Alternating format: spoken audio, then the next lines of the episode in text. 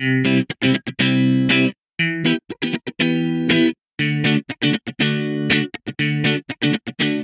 willkommen bei Rock Your Mom Life, deinem Podcast, in dem ich alle Werkzeuge mit dir teile, die du für ein kraftvolles und entspanntes Leben als Mama und als du selbst als Frau brauchst. Ich bin Juli, ich bin Mama von drei Jungs und ich bin Autorin und ausgebildeter Coach und wir sprechen hier über all das, was dir dazu verhilft, ein erfülltes und zufriedenes Leben zu leben mit und für deine Familie aber natürlich auch für dich selbst. Und ich freue mich, dass du hier bist. Ich nehme heute am Montag außerplanmäßig nochmal diese Episode auf, ganz, ganz spontan und kurzfristig habe ich mich dafür entschieden, keine aus unserem Redaktionsplan zu wählen, sondern eben nochmal ein paar Worte zu finden für diese Zeit, die jetzt uns bevorsteht. Und damit meine ich nicht nur die Weihnachtszeit und die Ferien, sondern auch der ja, der Lockdown. Es kommen jetzt viele Dinge zusammen, die wieder so unseren Alltag durcheinander kegeln, der eh einerseits haben wir uns schon so ein bisschen in diesen Pandemie-Alltag eingegroovt, andererseits ähm, gibt es ständig wieder Änderungen und ständig wird uns wieder Flexibilität abverlangt. Und zwar nicht nur eine Flexibilität, äh, was das Äußere betrifft, wie ähm, schulische Anforderungen oder am Arbeitsplatz oder was die Kita betrifft, sondern auch so eine innere Flexibilität.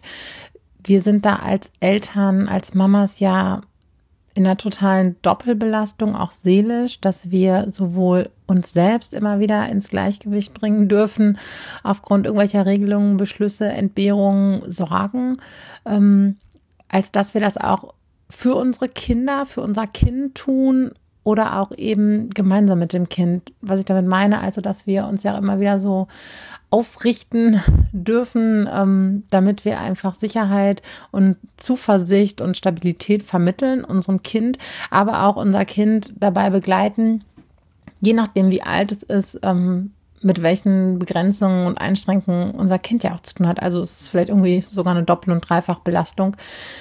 Denn äh, uns allen fehlen, glaube ich, mittlerweile irgendwie welche Kontakte, Familientreffen, oder ja, Krabbelgruppen, diese Angebote. Ja, das sind vielleicht immer noch in Anführungszeichen Luxusprobleme, aber ich finde auf die Dauer der Monate gesehen, ähm, spüren wir alle irgendwo, je nach Typ, je nach äh, Familie, je nach Lebensumständen, aber, aber bestimmt irgendwo ja Entbehrung und ähm, eine vielleicht auch ein bisschen Trauer, die an uns zieht und zerrt. Und für die einen, ja, wir sind alle individuell, ist, wiegt das Ganze schwerer, für anderen leichter.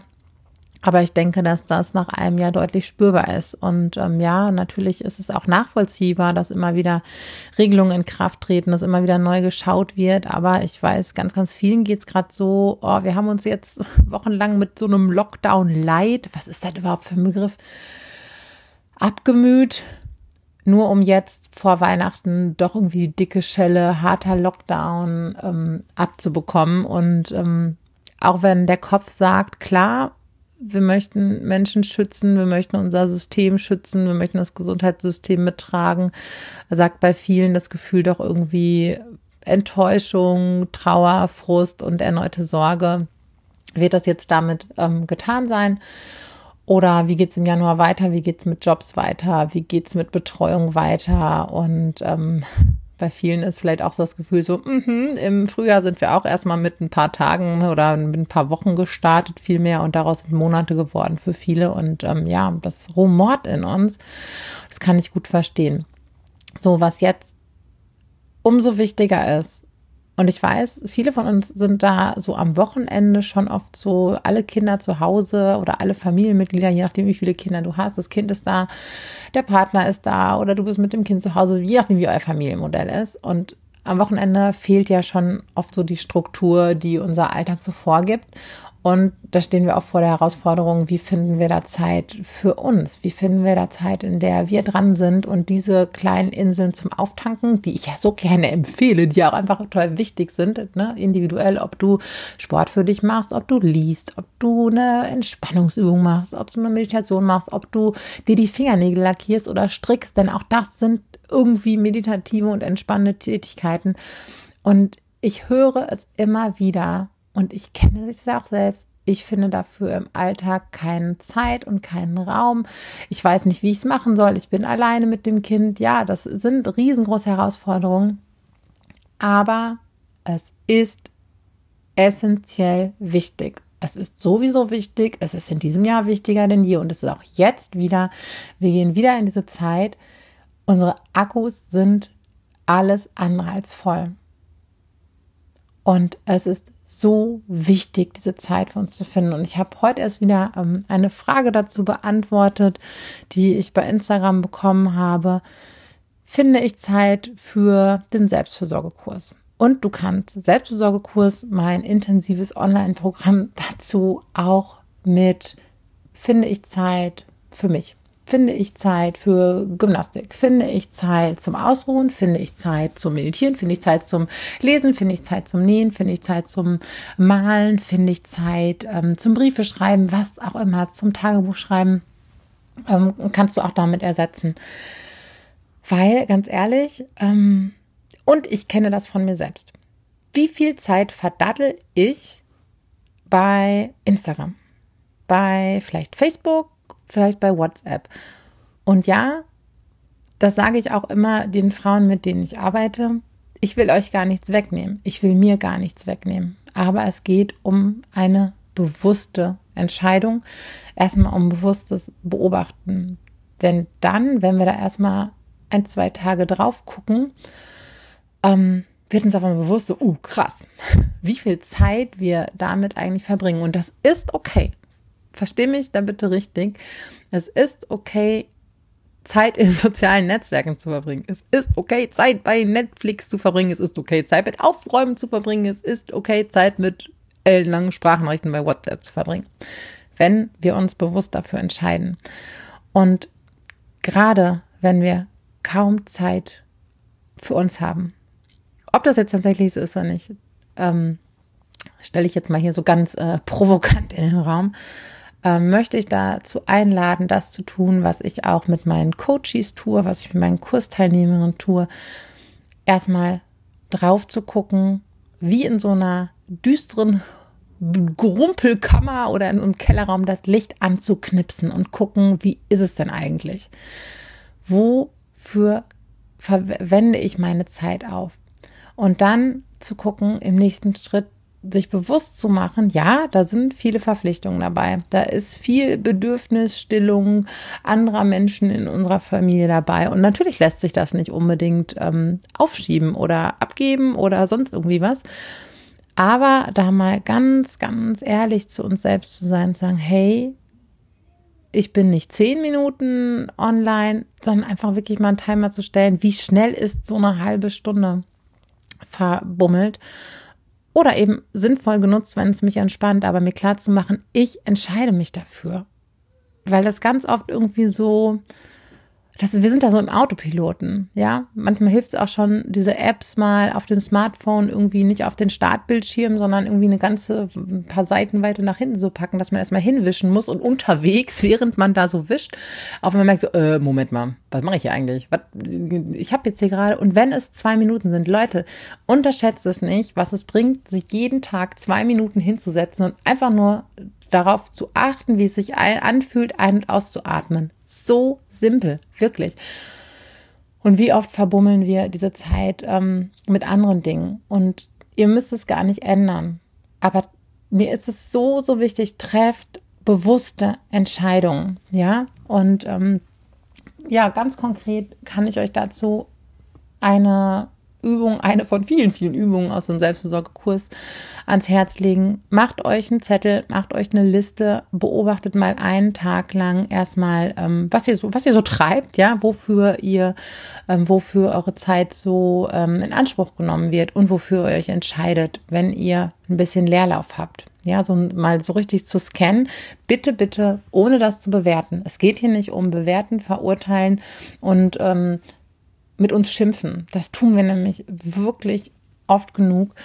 Und ähm, es geht um eine neutrale Beobachtung, so als würdest du mit dem Hubschrauber drüber fliegen und einfach nur gucken. Ja, bitte bewerte das nicht, mach eine Bestandsaufnahme.